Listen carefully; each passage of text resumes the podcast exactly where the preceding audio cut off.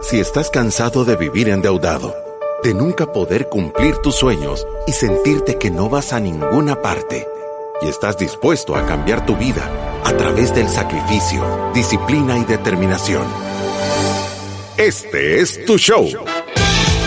Finanzas para Todos de Fisherman con Alfredo Escalón y Marilú de Burgos, a donde te daremos la receta de la vacuna que cura la pobreza te mostraremos que puedes eliminar tus deudas y vivir tus sueños.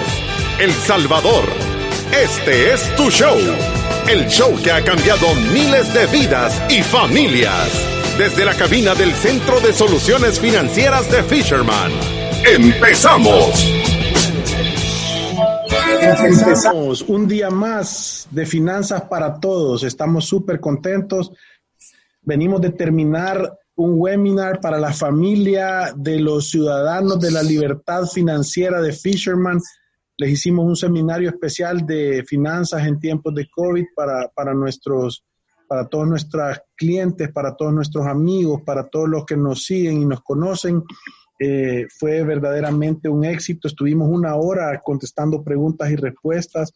Estuvimos dando nuestra posición ante todo lo que está sucediendo. Eh, ¿Y qué tal, Marilu? ¿Cómo estás? Bien, gracias. Contenta de, de, estar aquí. Yo creo que ya era hora de un seminario de libertad financiera en tiempos de COVID, ¿verdad? Ya nuestros clientes y todas las personas que nos conocen lo estaban pidiendo y, y, y creo que siempre es como algo motivador volver a escuchar los siete pasos y, y creo que es importante también ahorita recordar que aunque la estemos pasando un poco difícil o, bastante difícil, eso no puede hacer que perdamos nuestras metas financieras a mediano y a largo plazo. Sí, no, no, no puede ser, verdaderamente no puede ser. Eh, sí, entonces es, creo que es fácil regresar a esa estrategia. Nosotros decimos nuestros siete pasos, o sea, deberían de continuar y lo único que las personas ahorita deberían de hacer pequeñas modificaciones en cada uno de ellos. Y hoy vamos a estar hablando un poquito más de eso, pero antes de empezar, siempre queremos darle gracias a nuestros partners y a nuestros patrocinadores, gracias a Banco Atlántida, a FP Confía y a Resuelve, que se suman todos los meses a esta gran misión que tenemos de educar a las familias. Nosotros decimos que estamos cambiando la economía, educando una familia a la vez. Antes decíamos cambiando la economía de El Salvador, pero creo que hoy estamos cambiando la economía del mundo, educando una familia a la vez. Eh, estamos, estamos así, ¿verdad? Porque eh, les queremos contar que nos han hablado de radios en toda la región que quieren reproducir nuestro programa, ¿verdad? Entonces, ojalá que podamos llegar a todos lados. Marilu, contarles un poquito de, nuestras estadísticas, de nuestro megáfono. Sí, la verdad es que a mí me sorprende el alcance que estamos teniendo ahorita en, Facebook y en, y en YouTube. Eh, ya ahorita voy a abrir el programa de la radio porque todavía no lo había abierto para ver los comentarios. Si usted lo tiene ahí, dígalo, porfa. En, en, Facebook eh, eh, estamos en 10.800, estamos a punto de llegar a 11.000 seguidores. En Twitter en 2.520, porque yo, estoy, yo, yo estoy a punto de, alcanzar a Fisherman. En, mi Twitter está en 2.000 personas. En Instagram hay casi 5.000 personas que nos siguen. En LinkedIn 715 eh, y en YouTube 888 en nuestro canal. Estamos creciendo. Eh, el total de podcast reproducidos va en 190 mil. Y lo más importante de todo es que en todos los live streams de Facebook Live y de YouTube Live ya hay 34.294 personas alcanzadas. El programa de ayer estuvo con 4.000 personas. Es el segundo programa más visto en, lo que va de eso y tiene 1.300 reproducciones y 982 interacciones. Eh, esto nos pone contentos porque creemos que el mensaje está llegando, ¿verdad? Eh, y, lo que nosotros queremos, lo voy a volver a decir porque ayer fue un programa apasionado. Eh, casi no presté la guitarra yo, perdón Marilu, pero, pero es eso, ¿verdad? Es, no es político, esto es de sentido común avanzado y de beneficio para todos los salvadoreños. Sí, yo, yo creo que esa es parte de nuestra misión, es hacer esto de sentido común, eh, quitar ese tema político y, y, de odio y de redes sociales, sino que de verdad cada, cada una de las personas que nos están escuchando tenga un control, tenga un método claro en su casa, o sea, los siete pasos del método Fisherman para la libertad financiera, que sepa cuál es el propósito de tener orden en sus finanzas y nosotros lo decimos en muchos programas, este, este plan no es solo para hacer dinero, sino que es algo muchísimo más allá de solo hacer dinero, es construir un legado para usted y para su familia, tener seguridad, estabilidad, tener un plan para su retiro que le asegura que va a tener una vida digna cuando usted cumpla los 55, 60, 65 años, la edad en la que esté pensando retirarse que le permite ayudar a las personas o a las causas que están más allegadas a su corazón. Y yo creo que de verdad seguir este plan de los siete pasos cumple muchos propósitos más que solo hacer dinero y solo construir riqueza, sino que de verdad nos llena y nos lleva por un camino sencillo de principios y valores para tener éxito financiero. Buenísimo. Y hoy te voy a, Marilu, leer un par de comentarios para que nos digas qué pensás. Hola, no sé si este es el medio, pero quisiera hacerte una consulta. Los escucho bastante seguido y estoy aplicando el plan bola de nieve, paralelo a alimentar el fondo de emergencias, el cual ya cubre un mes de mis gastos mensuales, incluido cuotas de deudas. Este fondo lo alimento todos los meses con el 10% de mi salario. Bravo. Mi pregunta es si recomiendas primero completar el 100% del total del fondo de emergencia con todos los fondos posibles que dispongo mensualmente o continuar haciendo abonos de capital a la deuda más baja por un valor correspondiente al 24% de mi salario. Paralelo, alimentar el fondo de emergencia con el 10. Muchas gracias por su ayuda, son unos cracks. Con esta última frase estoy seguro que está bien joven. Eh, mira, yo creo que nosotros lo que aconsejamos, y si te vas al método de los siete pasos, es primero hacer una evaluación de tu situación actual. Creo que por los porcentajes que tú mencionas en tu comentario, esto lo tenés claro, hacer un presupuesto balanceado. Y el tercer paso es llenar tu fondo de emergencia. Cuando tú tenés tu fondo de emergencia totalmente lleno, uno puede empezar a prepagar a la deuda. Yo te recomendaría, eh, o sea, obviamente pagar siempre la cuota que te está pidiendo el banco, pero el prepago ahorita ponerlo en tu fondo de emergencia por dos cosas. Primero, porque estamos viviendo un momento de incertidumbre y que tú tengas un fondo de emergencia robusto es lo que ahorita más conviene, porque y, y, lo segundo es que no sé cuál es tu actividad económica, no sé si te sentís amenazado por este tema de la pandemia, pero creo que es el orden lógico de cómo deberíamos de abordar eh, de abordar el método, es tener tu ahorro de emergencia y después empezar a abonarle a tus deudas, a prepagar las deudas. Sí, buenísimo. Dice Caroline, yo ya hice mi archivo de Excel donde tengo el dato de cuánto dinero tengo, los pagos a hacer hasta junio y lo que tenemos en ahorros. Así veo todo lo que tengo disponible para gastar yo creo que tú estás aplicando a la visa de ciudadana de la República de Libertad Financiera. Te felicito. Esa es la manera correcta de hacerlo, ¿verdad, Marilu? Sí, aquí también tengo un comentario. Dice, soy Guillermo, un fiel oyente. Estoy trabajando desde casa. Me levanto temprano y para ahorrar no ocupo luz eléctrica. He puesto la computadora donde hay bastante luz natural. Saludos. Buenísimo. Es que, es que esa es la actitud. Esa es la actitud. Dice Jorge. Este le va a gustar, mira Alfredo Pérez. Antes voy a leer Alex. Para ustedes, ¿la casa propia es un activo o un pasivo? En el libro Padre Rico, Padre Pobre se da un planteamiento interesante acerca de este tema. Yo, yo, yo estoy totalmente de acuerdo con lo que dice el señor Kiyosaki. Un activo es el que te pone dinero en la bolsa y un pasivo es el que te saca. ¿Tu casa te pone dinero en la bolsa o te saca dinero de la bolsa?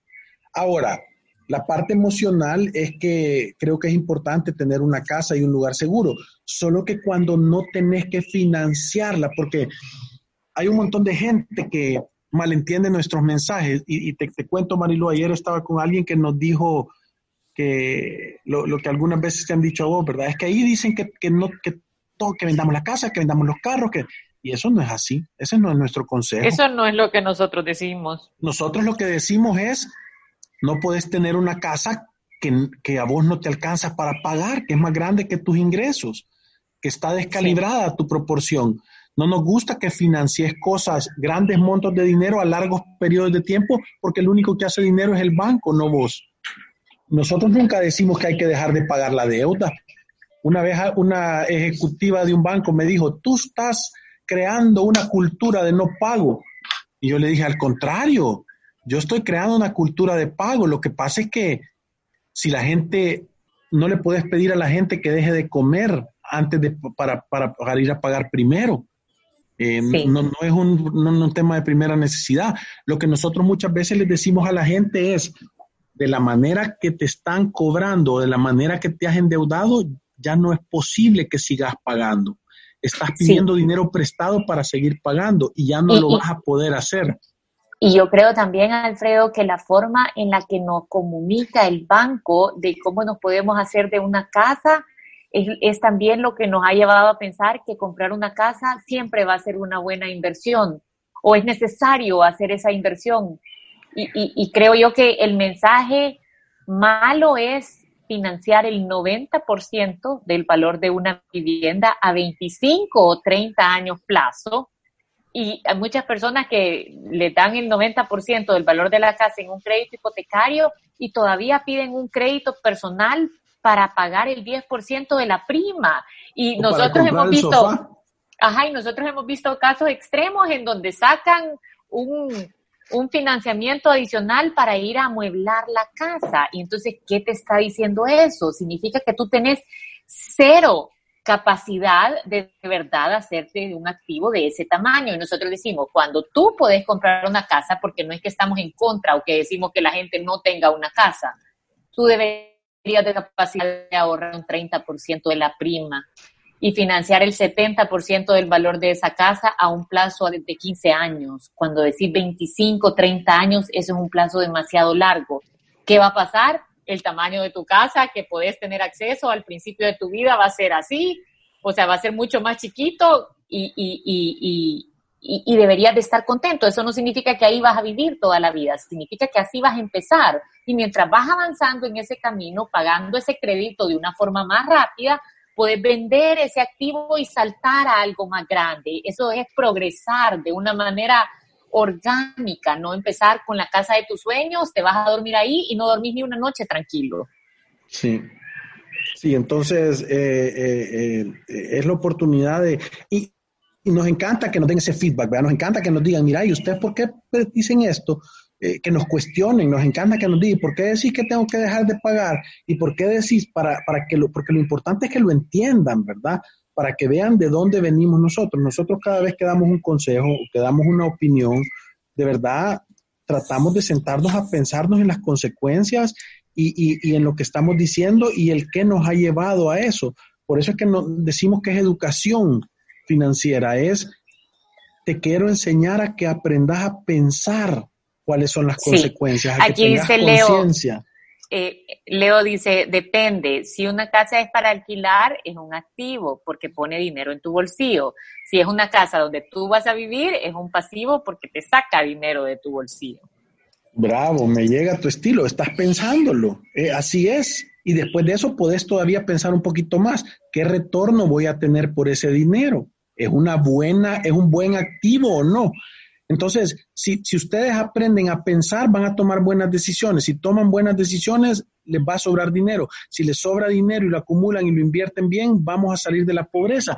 Y, y, y óiganme, es bueno, no tiene nada de malo querer tener dinero y ser rico. No tiene absolutamente nada de malo. Mientras yo lo haga honestamente, mientras no pase por encima de los intereses de los demás, mientras sea una persona amable y que parte de eso lo ayude para contribuir y para ayudarle a los, menos necesitados, ese, esa semilla de ese fruto lo puedes recoger sin pena. Es que no tiene nada de malo. ¿Qué pensás, Marilu? Sí, yo, yo, yo siempre digo que una de las promesas de la Biblia es que uno va a cosechar lo que sembró. Y, muchas veces, si uno toma buenas decisiones financieras, si tiene una buena base de principios y valores y se mantiene un montón de tiempo en ese camino, va a tener riqueza. solo es cuestión de tiempo. Ahora, cuando llega el momento en donde va a ir a recoger esa cosecha, la tiene que hacer sin culpa. Es que, ¿por qué yo me voy a sentir culpable de ir a traer el fruto del trabajo, del esfuerzo, de, de, buenos principios, de buenos valores, de tomar ese montón de pequeñitas buenas decisiones, ¿por qué va a sentir pena o por qué va a pensar que es algo malo si es algo que usted ha cosechado y hoy lo puede disfrutar? Y, y, y, también funciona para el otro lado. Si yo no tengo buenos principios y buenos valores, si soy deshonrado, si miento, si tomo malas decisiones financieras y termino quebrado, si termino sin dinero, me va mal, no tengo nada, ¿por qué me voy a quejar? Si lo que, lo que, lo que esto dice es, estás viviendo las consecuencias de tus acciones. Eso sí, siempre decimos con Alfredo, siempre y cuando sea de una manera correcta. O sea, si tú construís riqueza de la manera correcta, no robando y no, como dice Alfredo, eh, pasando encima de los intereses de los necesitados o pasando encima de los intereses de cualquier persona, pues sino que de una forma correcta, o sea, uno podría disfrutar de esas cosas sin necesidad de sentirse mal. Sí, yo estoy totalmente de acuerdo porque porque tal pareciera que te están diciendo, no, es que si vos, o sea, sos rico, entonces ya te vas a volver malo, sos una persona nefasta, sos un, sos un explotador. Y, eso no es así. Como lo decía Marilu ayer, eh, hay ricos buenos y malos, y hay pobres buenos y malos, y hay gente de clase media, que somos la mayoría, trabajadores buenos y malos. Y, creo que nuestro, nuestro objetivo en la vida debería tratar de ser la mejor versión que uno puede ser, porque aún las personas que no lo actúan bien, si la conciencia se les libera, eh, cambian y tienen oportunidad. Por eso es que a mí me encanta eso que dice Jesús odia el pecado y no al pecador. Eh, eh, porque de nosotros de lo que estamos en contra no es de nadie personal. Yo no, yo no, yo de verdad no odio a nadie. Hay, hay actitudes de personas que no me gustan, hay ideas de personas que no comparto. Eh, yo he estado en Twitter ahí, gente me está convenciendo que por qué ataco tanto las tarjetas de crédito. Yo digo, yo no las ataco, solo creo que hay un montón de gente que se ha estrellado con ellas. Le, le mandé una foto que hay 800 mil tarjetas de crédito y que hay mil millones de deuda adentro de esas tarjetas. Y si el promedio es el 40% de interés, esos son 400 millones de dólares al año que a mí me gustaría que quedaran en las manos de ustedes y no en los del banco. Yo veo que nunca he visto una casa más grande que el edificio de un banco. Entonces yo creo que ellos ya no necesitan más dinero. Creo que usted en su casita chiquita necesita más dinero. Entonces, eso es lo que estoy diciendo. Si tú quieres mantenerte comprando mías y, usándolas, si yo no te quiero convencer de nada, ni me voy a pelear con vos, ni te odio, ni, ni, creo que sos malo. Eh, esto es tu decisión, libre albedrío. Eh, ahora, yo no las puedo seguir recomendando. ¿Verdad, Sí, yo, aquí tengo un comentario, me parece espectacular de Ernesto. Dice, yo opino que no necesariamente debes vivir en la casa que tu economía actual puede pagar sino que realmente debo pensar y visualizar la casa y el estilo de vida que quiero tener. Luego crear un activo que me pague ese estilo de vida y la casa de mis sueños. La vida es corta y creo que si entendemos cómo fluye el dinero, podremos vivir vidas maravillosas. En lo personal, esto me ha funcionado, pero no podemos acomodarnos. Pienso que lo mejor es crear una imagen mental de la vida que merezco y crear los activos que la paguen. Por eso pienso que debemos pensar y hacernos ricos. Eh, eh, es que este, tenés toda la razón. De primero lo tengo y después lo, lo, o sea, primero lo hago, o sea, y después lo tengo. No es lo tengo y después veo cómo lo pago. Te felicito. Ahora, ajá, o sea. Yo con este mensaje de ir progresando en la vida, tampoco quiero mandar un mensaje de conformismo. Es que esto no es conformarse, pero sí es contentarse. O sea, yo creo que si si ahorita tus ingresos no son buenos, no son los ingresos que tú soñaste, tú podés aspirar más, tú podés querer tener más, pero no podés tomar decisiones financieras que te lleven a la quiebra por querer pagarte un estilo de vida que simplemente no, no tiene sentido, no te alcanza el dinero para podértelo dar. pero sí creo, creo mucho lo que tú estás diciendo. Yo te voy a poner el ejemplo de cosas que hemos hecho nosotros y que hemos visto también en, en, en muchas personas. O sea, obviamente yo digo que todo en la vida es un progreso, ¿verdad? Si yo quiero vivir en una casa lindísima con mis hijos, que tenga un frente bonito y que esté rodeada de jardín, posiblemente recién casada no es esa en la casa en la que voy a vivir. Pero si me concentro y me hago de ese activo, aunque sea chiquito, rápido, y después lo alquilo y tengo un pensamiento de inversión en donde hago buenas decisiones y esos retornos son buenos de las decisiones que voy tomando, puedo eventualmente llegar a esa casa.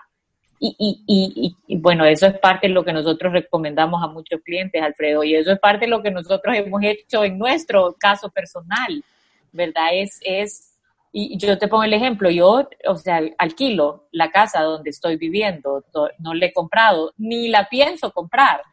Ahora, tengo diferentes activos más pequeños que los alquilo en vez de comprar esa casa, he comprado otras cosas que me dan un rendimiento espectacular. Y, es cuestión de tiempo, va a llegar un momento que se va a poder comprar la casa que le dé la gana. Sí, es cuestión de tiempo, o sea, yo creo que eso no me limita a que, o sea, eso no me limita a que estoy viviendo un estilo de vida que no me hace sentir contenta o que yo no quiero tener. No, estoy viviendo un estilo de vida, aunque esta casa no sea mía, pues aquí estoy viviendo, aquí estamos pasando, la puedo pagar, y, creo que las decisiones financieras de comprar ese otros activos que me dan un mejor rendimiento que comprar esta casa ha sido una decisión acertada y, y, me hace que avance mucho más rápido a lograr lo que realmente quiero. Saludes a mi buen amigo caminante. Caminante no hay camino, se hace el camino al andar. y aquí está, por eso, ahí dice Mary, exacto, trabajar en activos para que paguen mis pasivos y de esa manera lograr el estilo de vida que quiero. E, exactamente. Sí, sí no, y, también, y, lo, voy a volver a decir porque creo que, que, que Marilu le puso el punto a la I. O sea, tú no puedes ir a través de la vida siendo un pícaro, siendo una persona deshonesta, queriendo pasar por encima de los demás, creyendo que te mereces todo y que te vaya bien en tu vida. Así te eches todos los baños de, de, quererte ver bien posible, por tus frutos los vas a conocer. Entonces, solo tenés que ver cuáles son los frutos que la persona tiene y te vas a dar cuenta qué tipo de decisiones. Al igual que si la persona, por mucho que digan, este es aquí, este es allá, le va bien, es ordenado, tiene, tiene libertad financiera, se, ve contento. O sea, entonces lo que está sucediendo es que tiene un fruto. Y eso, o sea, a lo largo del tiempo, yo lo veo, yo, yo lo quiero decir porque yo ahora vi un video de, de José Ángel Quirós, que es el, el, la persona de Fusades que dejó de, de participar en, en, la, en el comité de negociación, que hay un gran pleito ahí que está por todos lados. Y, lo que yo quiero decir, porque es mi amigo y se merece que yo lo diga en el aire, es que yo oigo lo que él dice y yo le creo, porque tengo años de conocerlo y es una persona honesta, es íntegra. Conozco a sus hijos, son espectaculares, son personas educadas y respetuosas. Entonces, no es porque sea la persona de Fusades o porque esté ahí, es por lo que él es como persona que yo confío en él y la gente viene y, le pone unos comentarios tan nefastos y yo digo, si, si, dice, dice en la Biblia, dice, porque ahí, de ahí es donde nosotros sacamos esta cosita, ¿verdad? Dice que con la vara que tú juzgues de ese tamaño más la mitad vas a ser juzgado. Entonces, yo, yo quiero externarle mi genuino apoyo, reconocimiento, credibilidad, admiración a José Ángel Quirós no por el puesto que tenga, sino que por la persona que él es. Me quería tomar el tiempo de decir, y cuando yo lo oigo decir esas cosas, yo le creo, porque a través de la vida lo he visto que siempre es honesto, concreto, y no tiene por qué cambiar ahorita. ¿Verdad? Si, si, si ya es un maestrón, o sea, no, no, ahorita no va a cambiar. Así es toda la vida, pues. Bueno, yo no lo, no lo conozco, pero sí he oído buenos comentarios de él, pero lo que quiero decir es eso es el mito que estábamos hablando. No porque tenga un bonito apellido podemos decir que una persona es mala. Es que eso es, eso es que es una estupidez que pensemos de esa manera. Y no podemos decir porque esta persona tiene este apellido y porque es rico, entonces es malo, y entonces los demás tienen la razón y no él. Creo que ese es el mensaje en el que hemos caído en estos pleitos políticos que simplemente no tienen sentido. Lo, voy a volver a decir. Oigan bien, se llaman partidos políticos. Ocupe su cabecita y piense a quién han partido. A usted lo han partido, lo han convencido que si alguien no piensa como ellos dicen, que entonces usted es enemigo de su hermano salvadoreño y nos pone una barrera para ayudarnos. Ahora vi un mensaje de un señor que se llama Fausto, que a mí me gusta leerlo en Twitter, y decía, esta persona de tal partido político, no voy a decir, me ha insultado por un montón de tiempo y ahora hizo un Twitter eh, que no tenía comida en su casa, ni él ni sus hijos. Eh, entonces, él dijo, no importa cómo piense, si alguien vive en esa colonia cerca, por favor, llévele ayuda. Y yo dije, vaya, es que, es que, que pensé diferente. Yo, yo estoy de acuerdo que alguien piense diferente a mí. Eso no me hace enemigo de la persona. Nosotros queremos mandar este mensaje de que nos unamos como salvadoreños, porque solo unidos vamos a salir adelante. Y si usted agarra y ve a un político que lo está poniendo en pleito, bloqueelo, ya no lo oiga, ya no lo siga. Él, él envenena su cabeza. Entonces, sigamos a las personas que nos unen, a las personas que están procurando ayudarnos, a los que no nos ponen en pleitos. Si yo, yo, yo quiero tener amigos que tengan mucho más dinero que yo. Yo quiero tener personas que son inteligentes e influyentes. No es que no voy a tener amigos que no, pero eso, o sea... O sea, que lo inviten a comer y que no le pidan que usted lleve todo. entender, porque dice que uno es el promedio de lo que sus 10 personas con que más se junta hacen. Entonces, si yo tengo, me junto con personas que son positivas, que tienen buenos principios, que tienen buenos valores, que son buenas para trabajar, que son honestos, entonces más o menos así me voy a comportar yo, porque los, los, los humanos tendemos a imitar. Si yo estoy siguiendo a una bestia que solo pasa insultando, y solo pasa diciendo cosas malas y solo pasa poniendo pleitos, en eso me voy a convertir. Es que eso es sentido común y de verdad lo voy a volver a decir por enésima vez, esto no es política.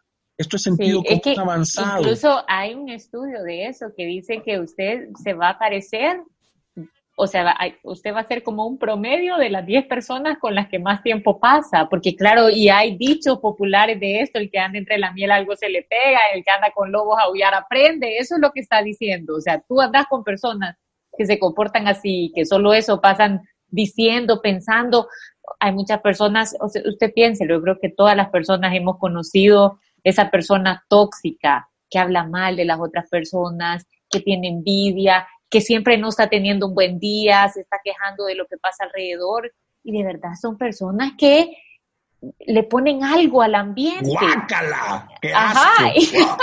Ahora, usted anda con personas que piensan positivo, que piensan que pueden lograr sus sueños, sus metas, que ven las oportunidades y no solo los obstáculos, que son realistas y que tienen buenos principios y buenos valores y algo se le va a pegar de esas personas. Que son educados y que tratan con amabilidad a las personas, a los más chiquitos. ¿Me entendés? O sea, que, que vos, vos, a mí, yo me admiro cuando, cuando conozco personas que son personas verdaderamente, eh, voy a decir, eh, consumados financieramente, que tienen un montón de dinero y todo eso, y que los veo que son humildes y que son amables. Si es que es que entre más grande sos, más amable debes de ser, más humilde.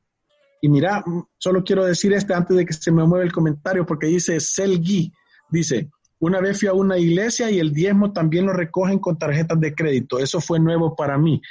Eh, el que se va a llevar la bendición es Credomatic, no, no vos, porque lo está poniendo con dinero que no es tuyo.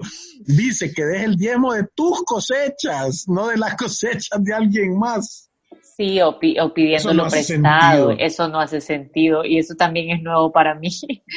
y aquí dice Mary, eres el resultado de las cinco personas con las que te relacionas. Si estas son personas negativas todo el tiempo, tú eres el siguiente. E, eso es.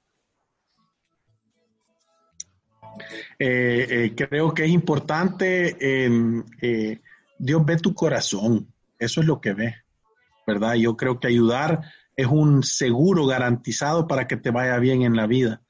Eh, eh, creo que creo que es importante tenerlo claro, ¿verdad? Yo he hablado de esto un montón de veces. Yo creo que tú tenés que, el diezmo es a donde empezás. Ahí deberías de empezar a dar y ayudar y a, y, es más para uno, ¿saben para qué sirve? Es para que el dinero no se lo tengas pegado en el corazón, para que se lo puedas soltar fácil y libremente. Sí, Alfredo, yo creo que vamos a una pausa, regresamos con un comentario de Julie en un momento. Buenísimo.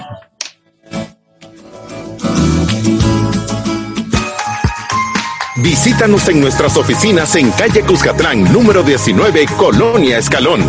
Encuéntranos en nuestras redes sociales, Facebook, Instagram, Twitter y LinkedIn como Fisherman Wealth Management y nuestra página web fishermanwm.com. Llama al 2208-9797. Ya regresamos ya puedes solicitar hasta el 25% del ahorro que tienes en tu AFP Confía y utilizarlo a tu conveniencia. Pueden acceder a este beneficio hombres mayores de 54 años y mujeres mayores de 49 y con al menos 10 años de cotización. Disfruta de este y otros beneficios de ahorrar para tu futuro. Conoce más en www.mianticipoconfía.com. AFP Confía.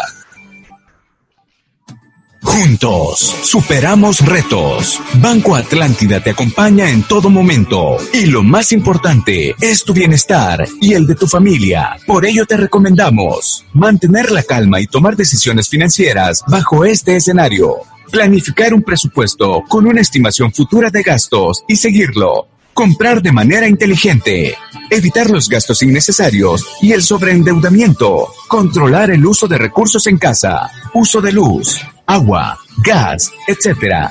Si es posible, pagar deudas para mantener una buena relación con tus acreedores. Imagina, cree, triunfa. Si te perdiste de nuestros programas anteriores o deseas volver a escucharlos, encuéntranos en iTunes o en Spotify como Finanzas para Todos. Continuamos. Y estamos de nuevo aquí en este programa que cada vez se nos hacen más cortos. Quisiéramos tener más tiempo para seguirle dando. Eh, y Julie dice, Alfredo, a mí me cuesta, y yo creo que eso va bastante con el mensaje que queríamos dejar ahora. Dice, a mí me cuesta un montón ahorrar. Cuando tengo un buen colchón, sé que tengo el dinero y me lo gasto. Es un problema.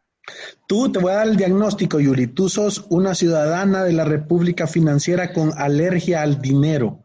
Quiere decir que cuando tenés mucho te empezás a sentir incómoda y lo querés repartir.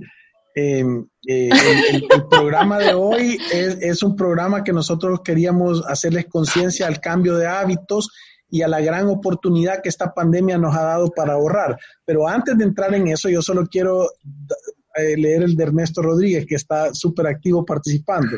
Dice, yo por esta razón los he hecho a ustedes mis mejores amigos. Almuerzo con ustedes cada día y me visualizo teniendo un apellido influyente y agradable. Gracias a ambos. Ernesto, ya lo tenés y espero cuando acabe esa pandemia poder almorzar juntos, pero que compartamos los alimentos, porque solo vos te los estás comiendo. pero gracias, nosotros también te consideramos nuestro amigo Ernesto, sos una máquina, seguí adelante, porque estoy seguro que ya está siendo una persona influyente en la vida de otras, de otras personas. Solo lo que escribís hace sentido, dan ganas de platicar con vos, ¿verdad? O sea que ánimo y démosle. Marilu, contales de qué vamos a hablar ahora.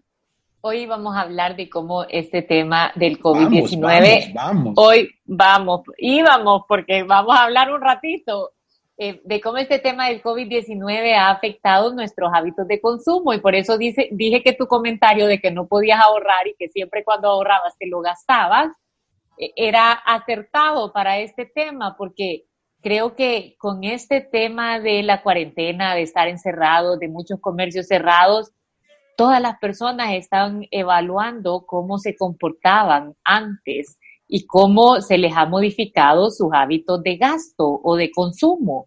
Y creo que esto nos abre una ventana espectacular para enfocarnos en ahorrar.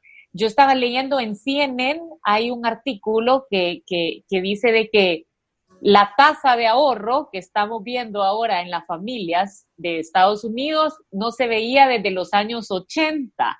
¿Qué significa esto? Las personas están cambiando sus hábitos de consumo y está creciendo el hábito del ahorro porque el consumidor tiene miedo, porque el consumidor ha tomado más conciencia, porque nos hemos ordenado nuestras prioridades en nuestro cerebro y nos damos cuenta de que... La fuerza, ¿verdad? Pero ahí vamos.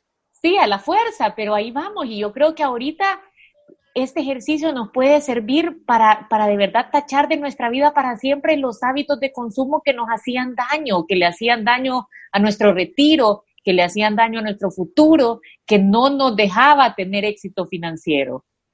Sí, y, yo lo decía el día de ahora, hay personas como Yuli que les cuesta ahorrar, pero en realidad ahorita, o sea, ir a comer afuera, el entretenimiento, andar comprándote, a menos que quieras andar barriendo eh, y, jugando el papel de la esperancita eh, con tacones, ¿verdad? Barriendo y trapeando eh, en tacones altos y en, y en, vestidos de fiesta. Entendés que el tema de las modas y eso dejó de tener prioridad, andar con la carterota porque no te la ve nadie. Eh, eh, eh, entonces, hay una manera natural de ahorrar. Ahorita los chivos son buenos tenis, shorts cómodos o pants, ropa de ejercicio. Yo ahorita ando encamisado, pero si me, me, voy a parar rápidamente para que vean que ando en shorts. Los de la radio no lo pueden ver. Sí, sí lo pueden ver en Facebook Live. Ah, bueno, sí, pues sí, los de la radio, decía yo. Ah, pero entonces ya me paré porque estoy en shorts y, y, solo andaba con el saco, es solo la parte de arriba, estoy formal. Entonces, pero, pero entendés que nunca ha habido una mejor época para ahorrar y para acumular, para ir a salir de tus deudas. Eh, eh, obviamente el gran reto es el gran reto es activar la economía. Yo, y yo se los quiero decir, hoy en la noche yo voy a pitar con todo porque, no porque sea político, sino que porque, porque yo quiero salir a trabajar, que me den la oportunidad. O sea, si yo soy una persona entendida, me voy a lavar las manos. Yo ya no me toco la cara, he estado haciendo ejercicios de, de realizar. Yo no había tenido conciencia de cuánto me tocaba la cara, pero hoy me pica la cara y digo, no me rasco, no me rasco, no me rasco. Entonces, yo creo que tengo la capacidad de ir afuera, ayudar, generar empleo, aunque sea chance para ir a dejarle comida a alguien que, no tiene, ¿entendés? Entonces, que me dejen salir y, y, ojo, lo lindo, ¿saben qué es lo lindo de esto? Que el que no quiere salir, que no salga, que se queda haciendo su propia cuarentena personal, pero, pero la crisis económica que eso está generando creo que no, lo han medido. Y, yo, eh, lo decía y nos escribió alguien de Nueva York diciéndonos que nos quería ayudar porque habían oído en el programa que nos sentíamos tristes, que todo lo que habíamos logrado y, a lo que me refería yo era, era que hemos sacado de deudas a un montón de gente y ahora con esta crisis tal vez la gente se va a volver a endeudar y sentía que nos habían retrocedido al cuadro uno y súper espectacular, eh, eh, creo que se llama Mario Mesa, eh, que nos escribió y nos dijo, me pongo la orden, vivo en Estados Unidos, trabajo en Nueva York y, yo quiero trabajar para ustedes y ayudarles porque Fisherman es espectacular. y, saben que también la otra cosa que la tengo que decir, perdón Marilu que no suelte la guitarra, pero no saben cuánta gente me ha hablado para decirme que me quieren ayudar a arreglar la computadora de mi hija porque, porque les dije que se había arruinado y que no podía ir a clase. Eh, de verdad se los agradezco de corazón. Es un fruto que lo recojo sin pena porque hemos sembrado una semilla buena. Eso es. Sí. Aquí Tania Membreno dice eh, que es complicado, se me movió, es complicado dejar de gastar en un ambiente donde la mayoría de personas promueven el consumo para muchos de mis conocidos, yo soy súper tacaña, porque la mayoría compran cafés caros, comida chatarra y yo me abstengo, casi nunca caigo. Eso me hace sentir orgullosa. El propósito es no tener deudas. Aquí vení contanos, nosotros te vamos a ver bien, para nosotros sos sexy. no sos tacaña, sos sexy. Sí, y aquí también dice Michelle, el problema con esto es que son una pequeña minoría los entendidos. Compitar, con, compitar en la noche con todo no se soluciona nada. Sí, yo también estoy de acuerdo. Sí, pero, pero ¿sabes qué? Es una manera de decir, queremos diferente la, la, la, conducción. estás, estás haciéndote oír, ¿verdad? Yo siento que, que, digo, hey, no me gusta por dónde me están llevando. Eh, por favor déjennos salir a trabajar. Es, es, eso es. Y creo que no tiene de malo. Yo si fuera, si yo estuviera en, la, en, el puesto de tomar esas decisiones, yo dijera, uy, hay un montón de gente que ya quiere empezar a salir. Veamos si oír y rectificar, si es que no tiene nada de malo. Solo a la gente que le cuesta cambiar su posición o rectificar es a la gente que tiene un problema de ego. Eso es psicológico. Sí, yo, yo, yo también creo que, y, no se trata de, de, protestar, o sea, yo no, yo no quisiera que eso se entendiera como, como que es un ataque al gobierno porque, porque cae mal o porque hay algo en contra o porque piensa diferente. Yo creo que han hecho cosas buenas y cosas espectaculares. Sí, y yo creo que es bien fácil para uno que está sentado acá y que no está con las manos en el timón, ver para atrás y decir todo lo que si yo hubiera sido hubiera, hubiera hecho diferente. Ahora sí creo yo que hay temas sumamente delicados como los varados que tenemos afuera. Yo tengo el caso de varias personas que, que me he enterado, que conozco, que tienen a sus hijos acá y siguen allá afuera sin un plan formal de cómo van a regresar y con un gran miedo y con hijos pequeños y, y, y, creo yo que es un tema de, de, derechos humanos y, y, ya, o sea, ya hubo suficiente tiempo para generar un buen plan. Alex Viana, también yo te quiero decir que tenés toda la razón del mundo y se nos olvida, pero muchas veces eh, sí lo hemos hecho varias veces. Eh, sí, eh, todos los aplausos del mundo, todos los pitos del mundo para el personal médico que está haciendo ese esfuerzo. Yo vi la foto de alguien que había trabajado un turno de 16 horas con la mascarilla marcada en la cara de estarla puesta. Les mando bendiciones, les quiero decir que todos los días rezamos un rosario por ellos, les quiero decir que yo los tengo en mis oraciones, eh, eh, de verdad, em, todos mis respetos, son unos héroes, están en la línea de fuego, eh, de verdad les mando o sea, eh, toda, todo el amor, todas las buenas vibras y todo el respeto y admiración a todo el personal médico, a los doctores, a las enfermeras y a la gente que les da soporte en esta situación. Sí, sí, yo creo que es importante. Yo creo que con esto vamos terminando el programa. Gracias por todo lo que nos ayudan comentando y haciendo este programa cada vez más enriquecedor. Vamos a estar mañana siempre a las 12, así que aquí los esperamos. Muchas gracias. Cambien sus hábitos y ahorren. ¡Salud!